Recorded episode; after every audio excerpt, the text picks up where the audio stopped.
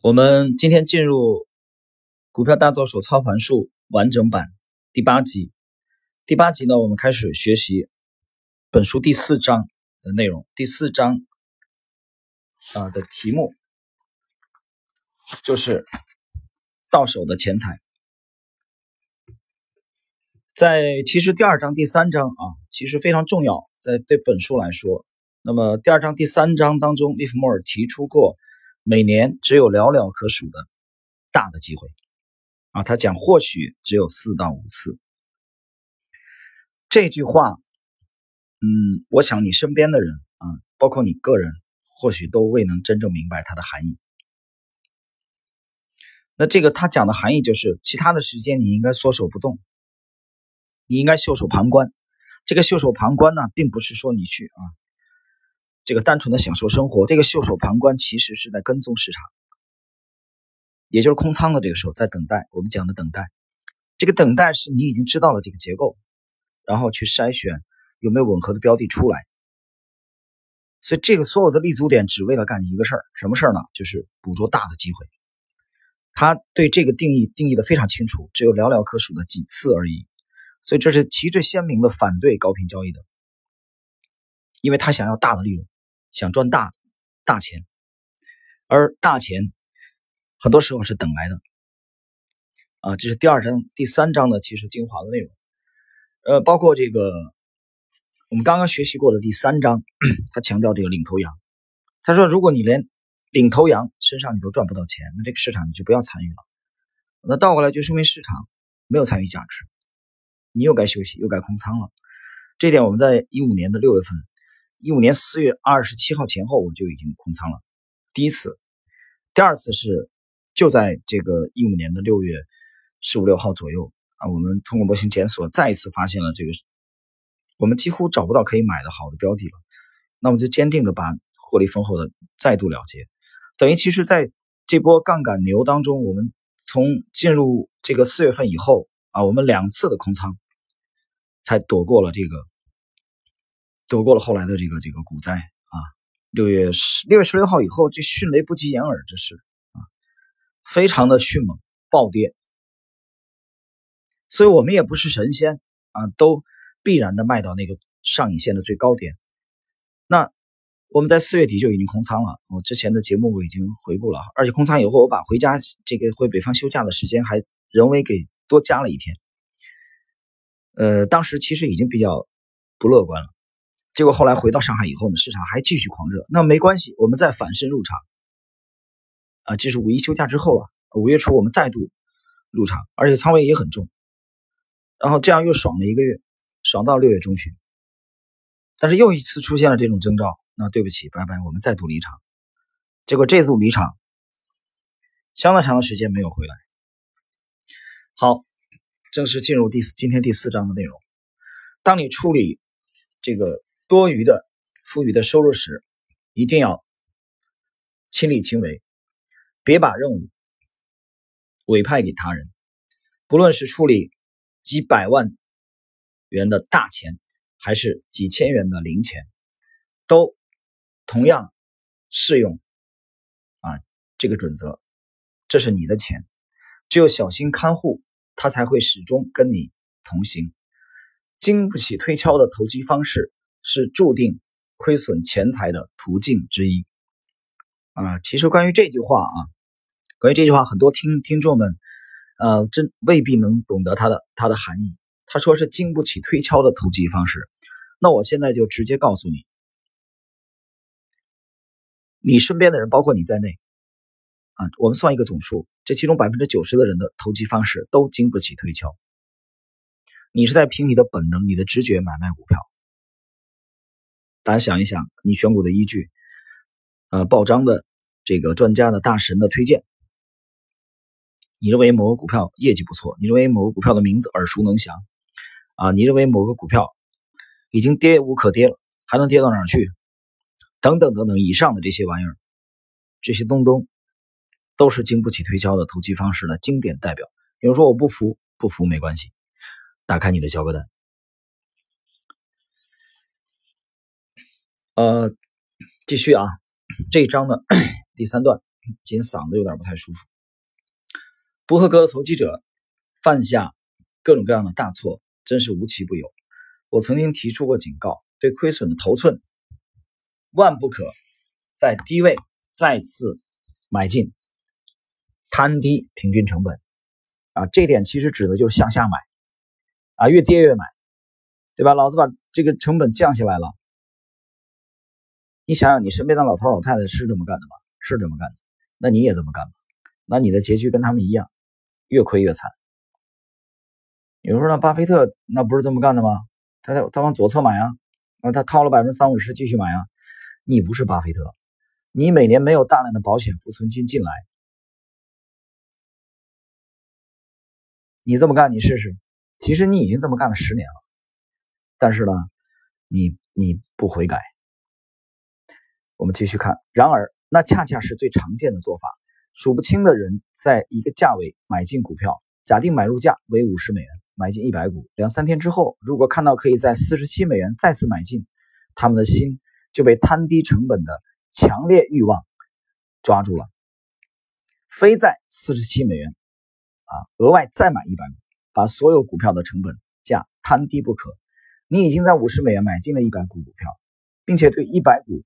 啊，三个点的亏损，忧心忡忡。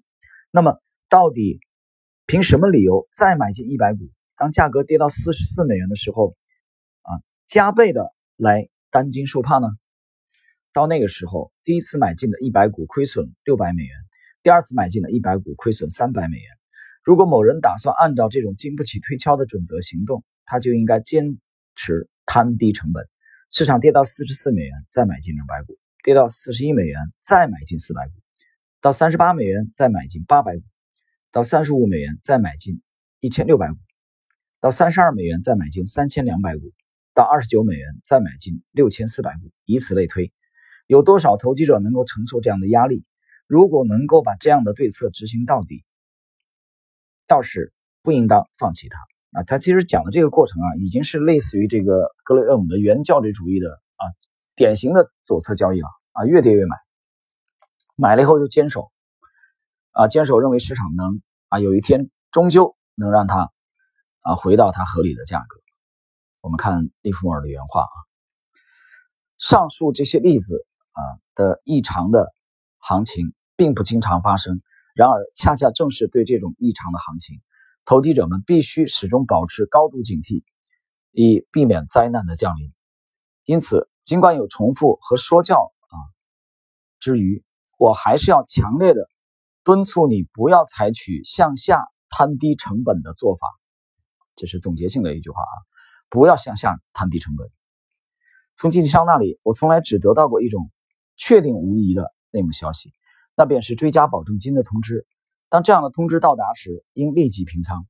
你站在市场错误的一边，为什么要把好的钱追加到坏钱里边呢？把这些好钱拿到其他更有吸引力的地方去冒险，不要放到显然正在亏损的交易上。他讲的这个追加保证金啊，这其实更多是商品期货的啊，期货的这个做法。利弗莫尔这里的意思就是说啊，经纪商这边已经通知你追加保证金了，很简单，你再不追加，直接你你就爆掉了，拜拜了，被消灭掉了。那这个时候其实很简单，你这笔已经亏了，你不亏干嘛让你追加保证金呢？那亏了。很简单，亏了就说明错了。利弗莫尔的观点，趋势投资的这个观点其实非常的直接啊，具有唯一性，就是价格亏了，你就是来做价格的嘛，你就是来赌价格的嘛。那你价格亏了，你还跟我扯什么业绩？你还跟我扯什么传闻？你还跟我扯什么你的啊这个这个愿望？这都这都是错误的。好，成功的商人愿意给形形色色的答案啊，客户。赊账，但是肯定不愿意把所有的产品啊都赊给唯一的一个客户。客户的数量越多，风险就越分散。正是出于同样的道理，从事投机生意的人在每一次冒险过程中，也只应投入金额有限的一份资本。对于投机者来说，资金就是商人货架上的货物。所有投机者都有一个主要的通病：急于求成，总想在很短的时间内发财致富。他们不是花费两到三年的时间来使自己的资本增值百分之五百，而是企图在两到三个月内做到这一点。偶尔他们会成功。啊，这一点总结的太好了，真太好了。其实想想年轻的时候，那时候没有第一桶金呐，这有了第一桶金，后来自己又啊可能又亏出去了，然后又想快速致富，对不对？又想恨不得给自己身上来一针激素啊，暴富起来，就带着这样的心态，在呃，应该在九九年前后吧。当年当时还没到上海的时候，我我第一次读到了这个这个利弗莫尔的呃勒菲弗的这个股票左手回忆录啊，头像就是利弗莫尔的那个头像。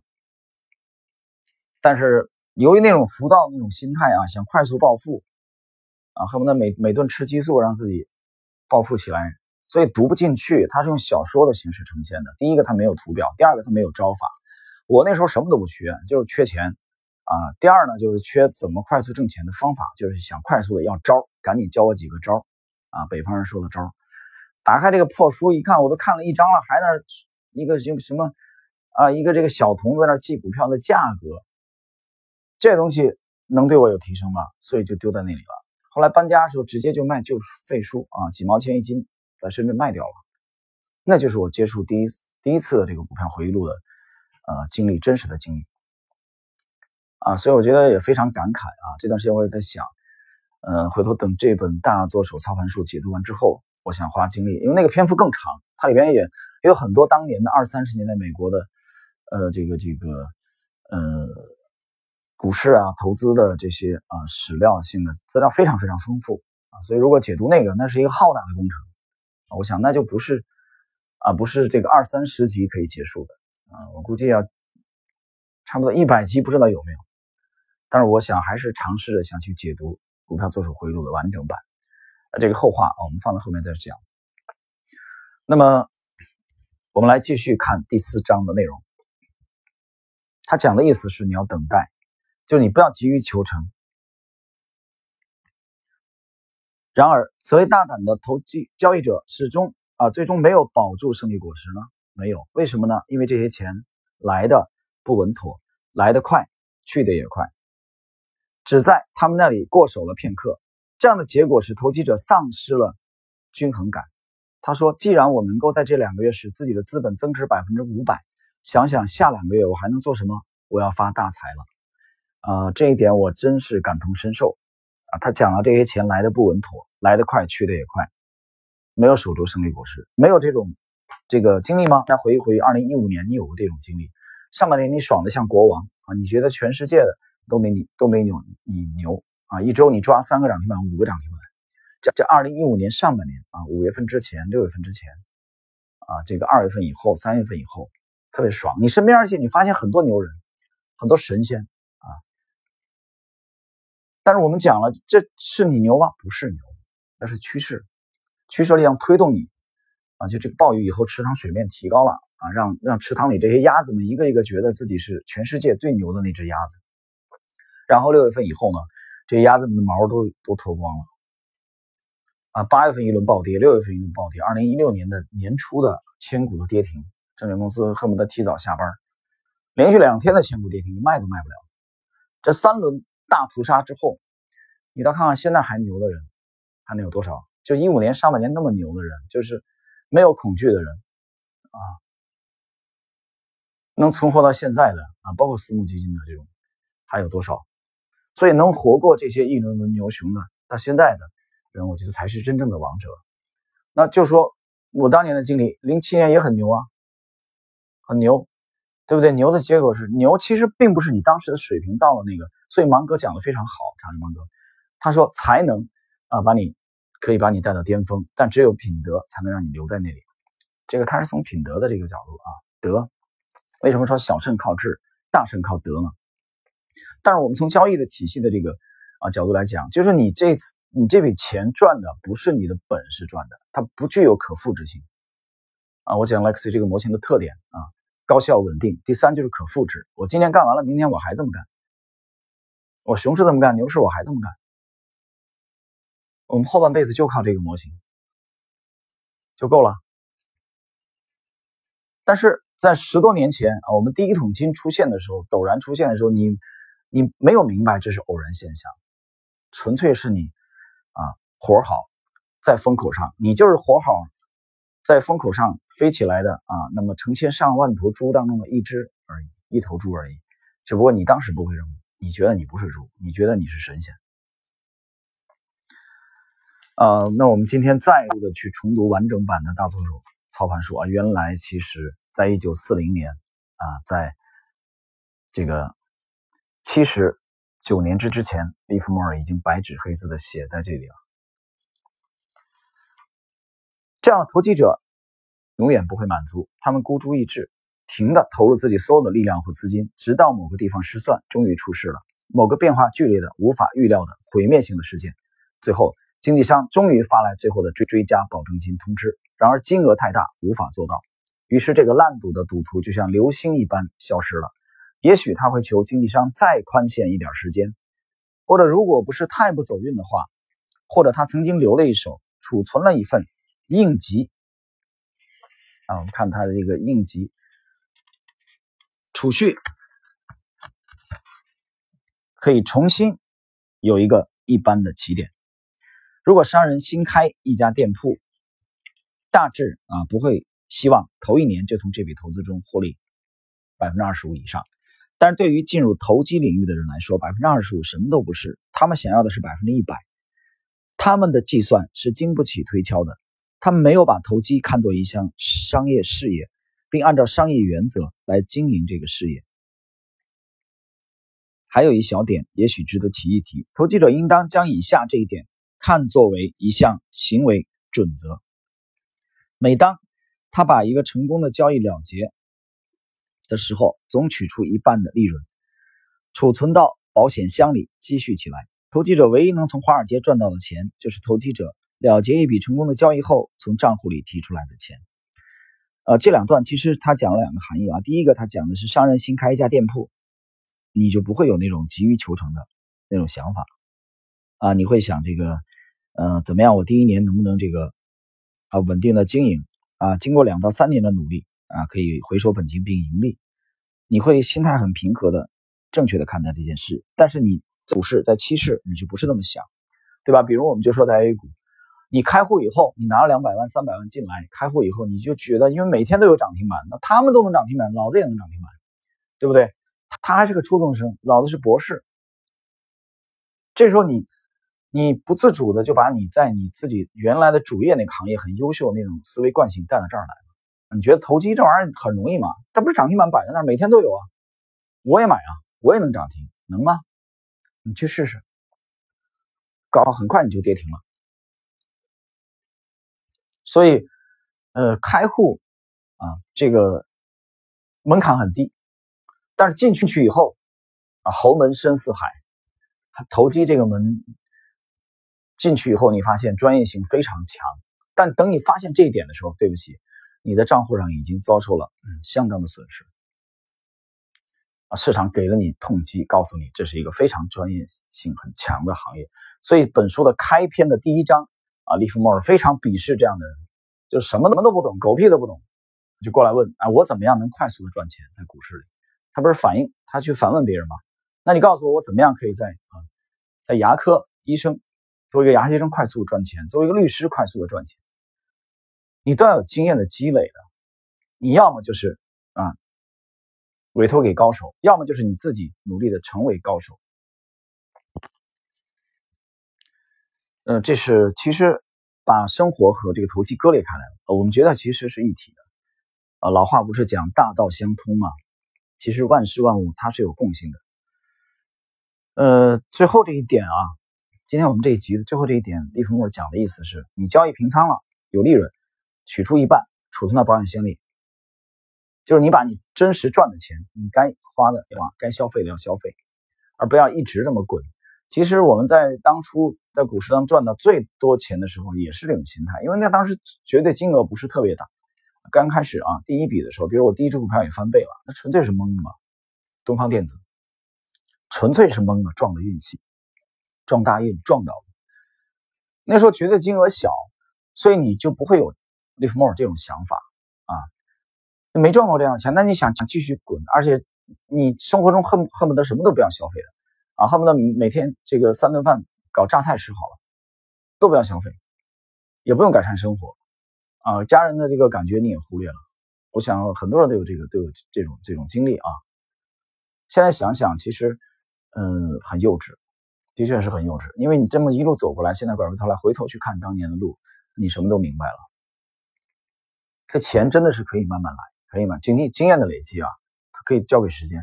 但其实亲情啊，在这个世界上，这个前前几天，确切说上一周吧，啊，月底呃，这个上一周，嗯，我我这个一位等于是一位表亲吧，突然之间离世，很年轻的。四十一岁，七八年的啊，一位男性，这直接就猝死了。当然，他平时的健康意识比较淡漠啊，所有的人都猝不及防，都没想到啊。当然，他有高血压的啊，这个，但是太突然了。所以你想一想啊，就是跟健康比，这个时候你你的这个财富，你再怎么样，只能摆在后边的第二位、第三位、第四位。所以，健康、家人。啊，家庭的这种应该摆在去积累财富的。我们积累财富可以通过经验的累积慢慢来，真是可以慢慢来的。好了吧，今天我们这个这一集啊，第八集，我们解读的是第四章到手钱财的前半部分。